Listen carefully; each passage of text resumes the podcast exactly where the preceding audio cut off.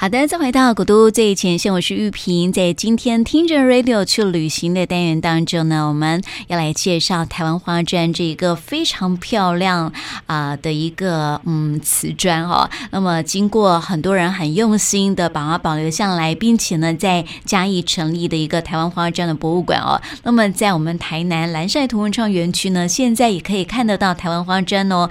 呃，当然如果你愿意的话哦，我还是特别建议大家可以走访一趟这个嘉义的台湾花砖博物馆哈，那么在今天我们就啊、邀请到这个馆长呢嘉宾来跟我们聊聊这个台湾花砖，我觉得非常非常棒的一个文化哈。那因为也代表我们台湾过去的一些历史的一个记忆哦。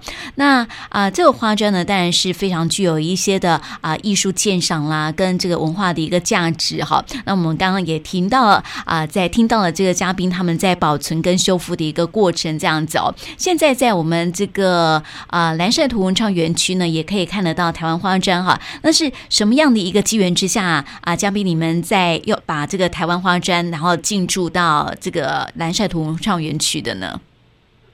因为对于花砖来讲，它对文化来讲，我们认为文化不是一个保存，它应该是要跟着时代去做往前走。嗯，所以我们大概在几年前跟。台湾很棒，因为台湾有很棒的陶瓷工业在莺歌。嗯，所以莺歌跟莺歌很多老师傅就很努力，花了几年的时间去做花砖的材质。嗯，那我们现在是世界上唯一有办法能力去做百年前花砖材质的一个国家。哦，对，所以我们就把台湾的很多的文化融在里面，比如像兰花，所以我们就跟兰花他们合作去设计。属于台湾兰花的花砖，嗯，那我们希望透过花砖这样的元素，把台湾的文化带进去，然后去外销世界各国。那所以台南文创园区里面，它其实是有很多的外国观光客，嗯，那所以我们希望透过在那边，不管是跟外国的观光客，或者是台湾的观光客，可以跟他们让他们了解到台湾有很漂漂亮的花砖文化，嗯。那本国的国人，他可以了解到哦，原来我的我在生活的这片土地上，台湾花砖是这么的美丽。嗯，我们常去欧洲去买很漂亮的花砖，去葡萄牙、去西班牙，嗯，但是却忘了，就是你在这片土地上，其实本身就拥有非常雄厚的花砖的文化。而这些花砖文化，每个人当他走进来的时候，例如南下的文创园区，他们就会惊呼说：“哇，嗯，原来台湾的花砖文化是这么。”美丽不输欧洲，嗯，那它在整个设计上都非常典雅，嗯，所以我们就希望台湾人可以用着自己的花砖，例如，嗯，它是有历史的，对，例如我们做了雾峰林家那一片是林献堂在在百年前所选用的一片花砖，用来装饰警熏楼，所以台湾人在用这片花砖的时候，其实它就可以追溯到它的历史，所以我们希望。不管是台湾或者是在外国人都可以开始去使用属于台湾文化的花砖，这是我们想做的一件事情，就是让文化不是只有保存，它跟着时代往前走，然后又可以进入到每一个人的生活里面。嗯，那它也不是被观赏的，它是在整个民生上是被需求的，就得像一百年前一样。对，那这是我们想做的一件事情。是啊，所以刚刚就像您刚刚所说到，这个文化是透过不断的累积而形成的嘛，对不对？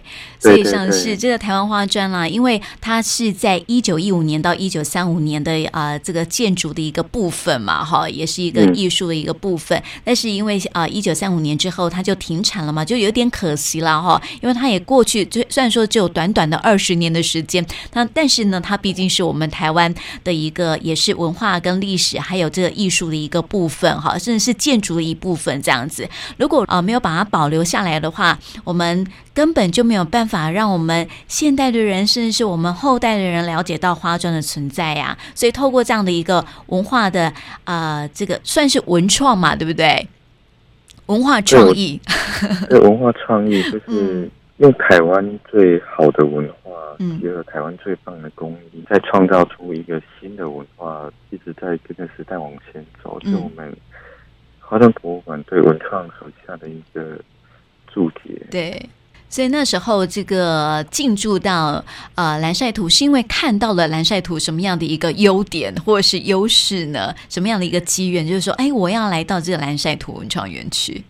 其实台南一直是我们保存的重点，因为其实台南在拆屋其实速度非常快。哦，真的哦。对，因为台南在整个经济上的表现是不错的，嗯，所以经济表现的不错，代表它的很多房子是会被改建的，嗯，那所以我们其实常常在台南去做文化的保存跟建筑的保存，嗯，所以我们希望透过台南的一个点，去告诉台南的人。他在这个地方是拥有很多珍贵的文化。那我们从这个点去告诉所有的台南人，你你们一定要去保存自己这片的土地。嗯。那我们希望也希望从我希望也希望从南晒图里面，嗯，里面有很多台南的花砖建筑的整个呈现。嗯。那希望台南人也可以看到这些花砖建筑之后，可以自发性的去保存它。例如。也可以把它串成一个很棒的观光景点，嗯，因为它毕竟是目前比较不被不被不被注目的一个文化，对，但是它的确是一个很美的文化，所以有些店主在拆的时候，我希望他能够来到花砖博物馆去了解这些花砖的重要，嗯，也能够去改变民众的一个想法，对，因为其实台南就是一个呃过去。我们台湾的一个发展的一个重镇嘛，哈，文化发展的一个重镇，哈，所以想当然就是我们的呃文化啊，这个古古厝都会非常非常的多哈，而且啊、呃，当年呢，这个士绅也蛮多，有钱人也蛮多的哦，所以这个应该是花砖也是嗯存在比较多的一个县市吧，是不是？对，台南是很多的，嗯，对，因为还是。毕竟是古都了，对呀、其实，在台南其实是蛮多的，嗯，然后多就会伴随着很可惜的拆除。哦，对。那我们希望能够避免这件事情。但台南的文化也很好啊，所以它其实很多的古迹都还保存着很棒的花砖。对。所以我们就希望，就是来赛图是我们去整个台南的花砖文化在那边呈现的一个重要的据点，就是观光客来这边的时候，他可以知道。台南有多少的花砖文化，有多么精致的花砖文化，可以在这边看到。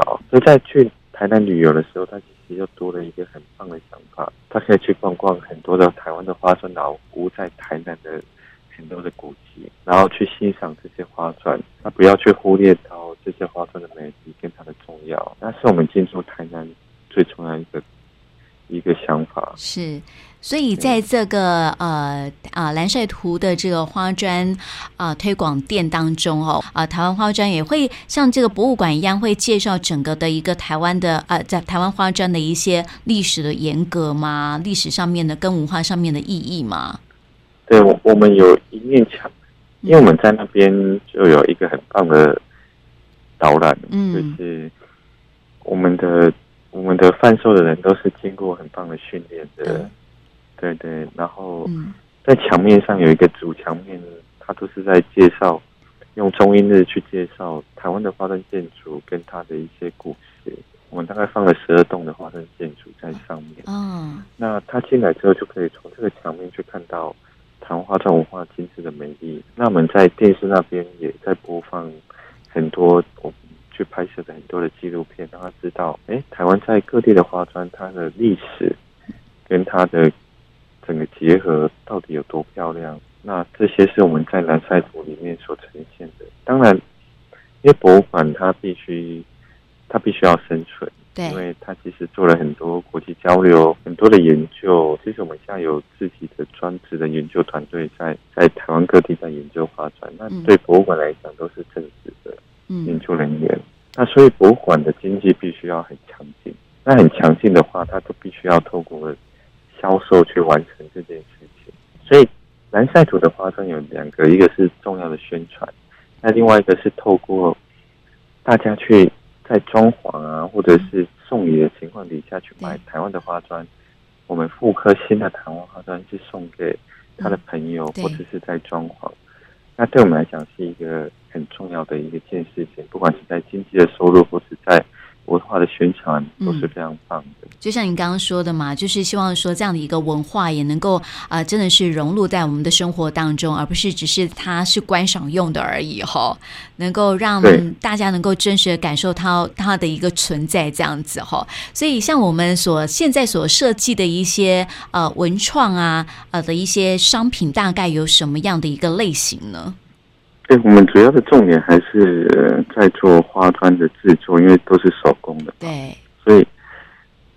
它是手工，所以你你当你进来花南晒图的台湾花砖，那你会发现，嗯，台湾的花砖是立体的，对，是非常精致手工的，嗯，所以我们主要的产品是以那个为主，嗯，那例如像台北的 Facebook，他在他在外国团队在装潢他的办公室的时候，嗯，他就看到我们的花砖，那他就整面墙都用的。哦。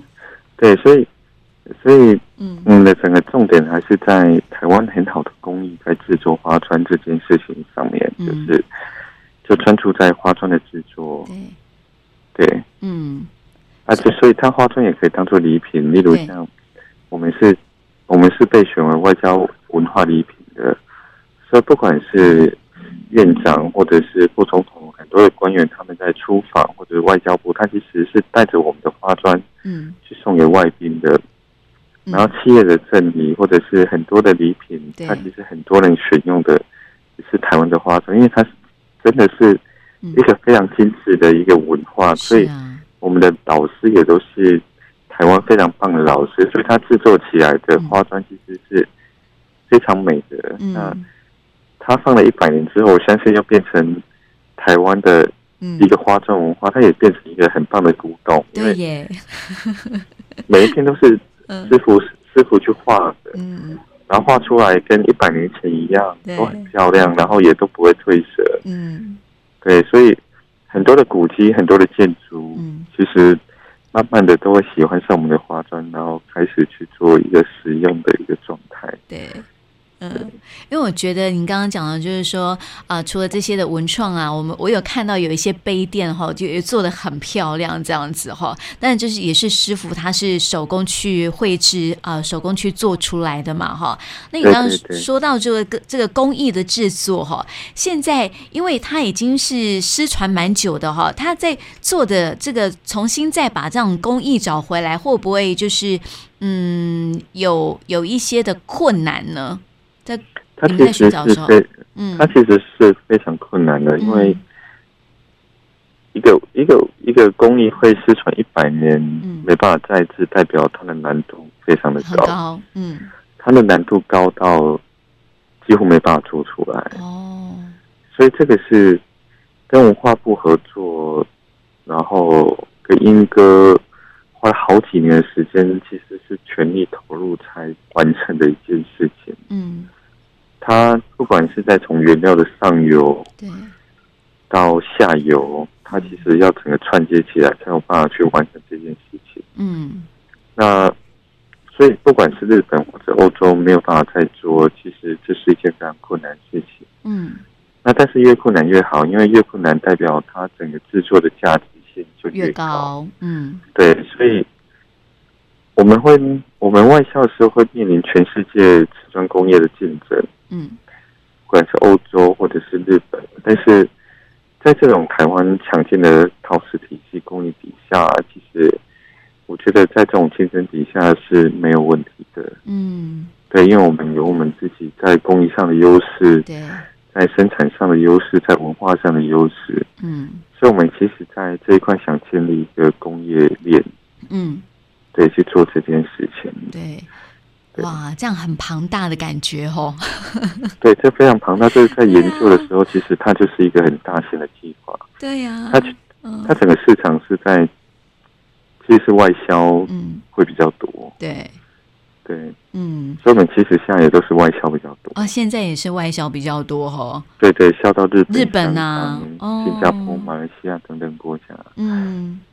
对。所以就表表示啊、呃，表示说我们台湾的工艺真的是啊、呃，工艺师傅也真的蛮厉害的哈。他可以啊、呃，因为还是要了解到呃，过去这个台湾花砖的一个制作方式，要花很多的时间哈。我想你们应该在做这样的一个修复再制的一个过程当中，应该有做一些很特别的研究哈，然后再把这些的工艺的一些方法来告诉这些的师傅们。这些师傅们他们都是还是老师傅吗？他其实要。他其实从嗯。都是老师傅，嗯、但是老师傅并还不足以完成这件事情，嗯、因为你从最最源头的原料，我们都是跟日本合作去完成这件事情的，嗯、所以那是一个，因为因为它是一个工业瓷砖工业，所以它必须要从最源头的原料都要去做掌控，嗯，那那种都是刻字化的，所以其实例如像粉。瓷砖的粉，我们就必须要找到最终的源头，日本那边去合作去做适合这样的粉。嗯，那所以其实种种的整个细节其实是有点复杂，而且有点庞大的一个工业才有办法去完成。嗯，所以有很多环环相扣的人去配合，才有办法去做这件事情。原料商、工艺师、工艺师傅，然后提供又要的厂。嗯，然后雕刻的师傅，上釉的师傅，嗯，然后窑厂，所以它是一个环环相扣的一个过程，因为是上中下游的一个过程，要去整合它。对，对，因为工业就是这样创立的，所以我们我们就一群人很努力在做这件事情，就是要做到最好，然后。他就有机会去做外销的动作。对，没错。我觉得这是需要很，你看，我们光是讲到说，呃，从这样的一个去了解、去研究，然后到这个啊、呃，去啊、呃，从源头去找一些原料啦，制作的一些过程，我就觉得哇，整个的一个流程啊，就好庞大，然后好复杂的感觉哦。那就是我真的不得不佩服你们，真的是蛮有热情去做这件事情的哦。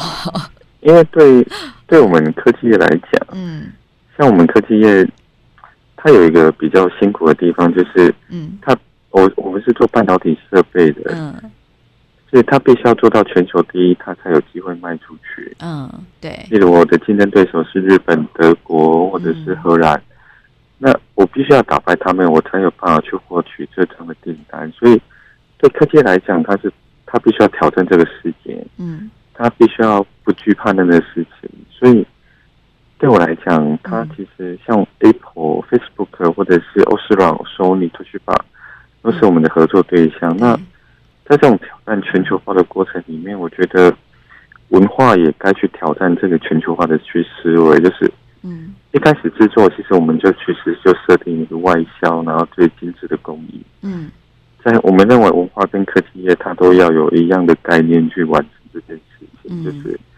科技，它的挑战全球第一。那文化，它理论上就跟日本的动漫一样，那就是它必须要去挑战全球。嗯、那台湾有很棒的文化，就有点像我们累积了二十年，嗯，它累积了很多精致的文化。对，所以我们博物馆在跟世界各国在合作的时候，其实我们都是对最大的博物馆。例如，我们去日本合作，我们就去日本找最大的博物馆去合作。嗯，所以。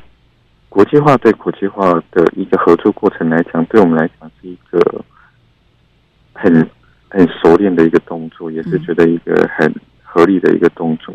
国际化是一个很棒的事情。对对，嗯，而且又可以把我们台湾的文化，这个我们保存下来的花砖，然后我们的工艺也可以呃跟世界来分享这样子，然后。对，嗯，因为你所做的，其实很多国家人都会看得到。对啊，然后，嗯，有点像《京都》杂志，今他这一期就访问我，他就访问林怀民跟我。对，然后他他就提到，就说他的开头就写的很明白，说台湾有很棒的文化，嗯，但是欧洲完欧美完全不知道台湾的任何文化，这么的美，这样。对，就是。这样的一个国家是一个很奇特，就是你的文化很美，但是在欧洲、在美国是没有人知道的。嗯，所以它的开头，因为它是英英文的访问，它是对一个国际上的期刊，他就开始写到，他们就去挑选了几种文化，他其实就挑到台湾花砖博物馆的文化去解释在这件事情。嗯，那所以台湾的文化其实是一个非常棒，必须要被保留的一件事情。嗯、那这台湾的，我觉得台湾文化的底蕴也够深，对，所以其实保留起来，它是因为台湾很喜欢融入外来文化，嗯，哎，所以其实保留起来，它是很有特色的，对。嗯，就是你刚刚说到啊，就是说，如果我们把它保留下来，现在保留的东西啊，或是做的东西，以后一百年之后，它也变成是古董了嘛，对不对？当然，只是后面是 Made in 台湾。是啊，嗯，对，我们相信我们所做的东西，在不管在音质或在工艺上，嗯，都是很棒的。嗯，那所以我们这最骄傲就是后面打了一个 Made in 台湾，对对啊，所以，嗯，我相信在百年之后，在追求花砖。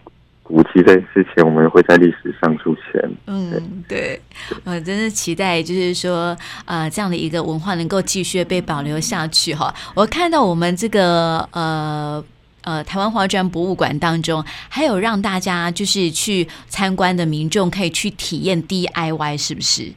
对，就是我们有针对嗯老师啊或者团体有做那种花砖的制作，嗯，就是。我们希望大家可以来画自己的花砖，例如像你生的小孩，嗯，你可以画一片康乃馨当纪念，嗯，那你交交男女朋友，你可以画一片爱情的花砖当做纪念，嗯，那因为这些花砖都是可以保用百年的，你未来装潢房子的时候，你可以把它嗯。镶在你的房子上面，对，或者是挂在房子上面，嗯，所以这是我觉得这是一个很棒的体验，跟很棒的跟很棒的体验，因为。花砖它其实可以保存着无限的价值。对，嗯嗯，不管自己画的好不好看啦，毕竟都是自己亲手制作的，对不对？哈，以后如果这个呃有现在年轻人去画的话，哈，哎，以后等他结婚生子，甚至是当阿公阿妈的时候啊，还可以跟很骄傲的跟他的孙子孩子说：“哎，这就是我的我制作的花砖，我画的花砖哦。”那是。多么的令人觉得很很很骄傲的一件事情哦！对啊，对啊，就是。嗯也许小孩生出来就去画，然后这片画真的跟小孩一样大。对呀，对，非常的奇妙。我觉得，哎，爸爸妈妈也可以带着孩子去体验一下这样子哦。那我想，呃，就是想问问这个嘉宾哦，就是说，呃，在保存、呃修复，甚至是再制哈，这个复刻这个台湾花砖哈，你现在有没有面临到什么样的一些困难呢？其实困难，嗯。困难都可以解决的，因为做所有事情都面临到很多的困难，嗯、但是它就是一个过程。啊那、嗯、啊，其实都还好啊，就是嗯，对，因为一步一步走来了。对他，不管是在保存，或者是在复刻，或者在博物馆的营运，它都是一件蛮复杂的事情。嗯，那这些复杂的事情本来跟所有人在生活、在工作一样，都是。大家都会面临到很大的困难，嗯，而而且一群人，嗯，想办法把它解决，嗯，对，然后就怀抱乐观跟希望，其实所有事情都可以被解决，嗯，对啊，对，像我们做化妆，前一两年，我记得前一两年做都没什么成果，花了很多钱，嗯、但是那个都好几百万在在支出的，哦，对，所以，但是。就是从从失误上，或者是在从错误上去修正整个的节奏跟经验，嗯，跟参数，然后去一步一步去完成它，嗯，嘿，所有的事情都是这样子，才比较珍贵。对呀、啊，而且又是一群人在做哈，我觉得团队力量是非常非常大的哦。对，没错。嗯，博物馆的团队是很棒的团队。对，对，那您对未来会有什么样的一个期待吗？未来的话，嗯、我们现在在做台湾这块土地的，正式在做台湾这块土地的花砖研究。嗯，所以我们成立了一个比较庞大的团队，是正式在做这件事情。嗯，那在私人在做这件事情其实不容易。对，因为不管是在人事啊，任何的费用上，其实它都是非常庞大的。嗯，那。但是我们觉得这是我们这阶段想做的一件事情，就是把台湾这片土地的文化，嗯，用可能用五年或十年时间去用这个团队，把它完全去做记录、跟诠释、跟拍照，嗯，那是我们未来开始想要做的这一件事。因为我们之前去就拍拍照，嗯，写一些简单的说明，但是。再来，我们要做的是更详细、更专业的人员去完成了这件事情。嗯，那这是我们下一阶段的一个很重要的目标，嗯、就是把台湾的花灯文化用一个很棒的团队，这些人努力把它记录下来。对。嗯，希望这个透过台湾花砖，让世界能够看见台湾哈。但，我们自己呢，也可以去多多的接触啊，去看一看我们啊，台湾人也要了解台湾花砖的美哦。所以啊，特别推荐大家啊，有机会呢，可以啊，来到这个嘉义的台湾花砖博物馆去走一走，看一看哈。那另外呢，啊，也可以来到我们啊蓝山图文创园区，现在也有台湾花砖的一个啊展览馆哈。所以也邀请大家可以来看一看喽。那么今天呢，很开心的邀请到嘉宾来跟我们分享台湾花砖，也谢谢你的分享哦，谢谢，谢谢您，谢谢各位观众，谢谢，谢谢。